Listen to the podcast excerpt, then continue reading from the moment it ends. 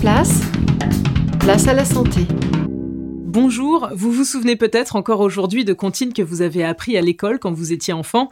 Eh bien, en partant de ce constat, nous avons voulu savoir si justement on pouvait utiliser la musique pour mieux retenir un texte. Écoutez la réponse de Laura Ferreri, elle est professeure en psychologie cognitive. Eh ben, langage et musique sont très liés. Euh, la musique est un véritable langage universel et son traitement active en partie dans notre cerveau les mêmes aires qui sont impliquées dans les traitements du langage.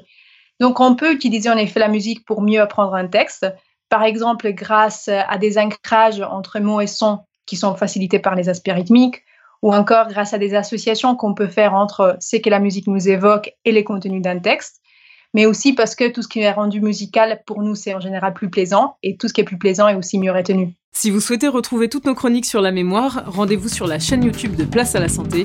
À demain.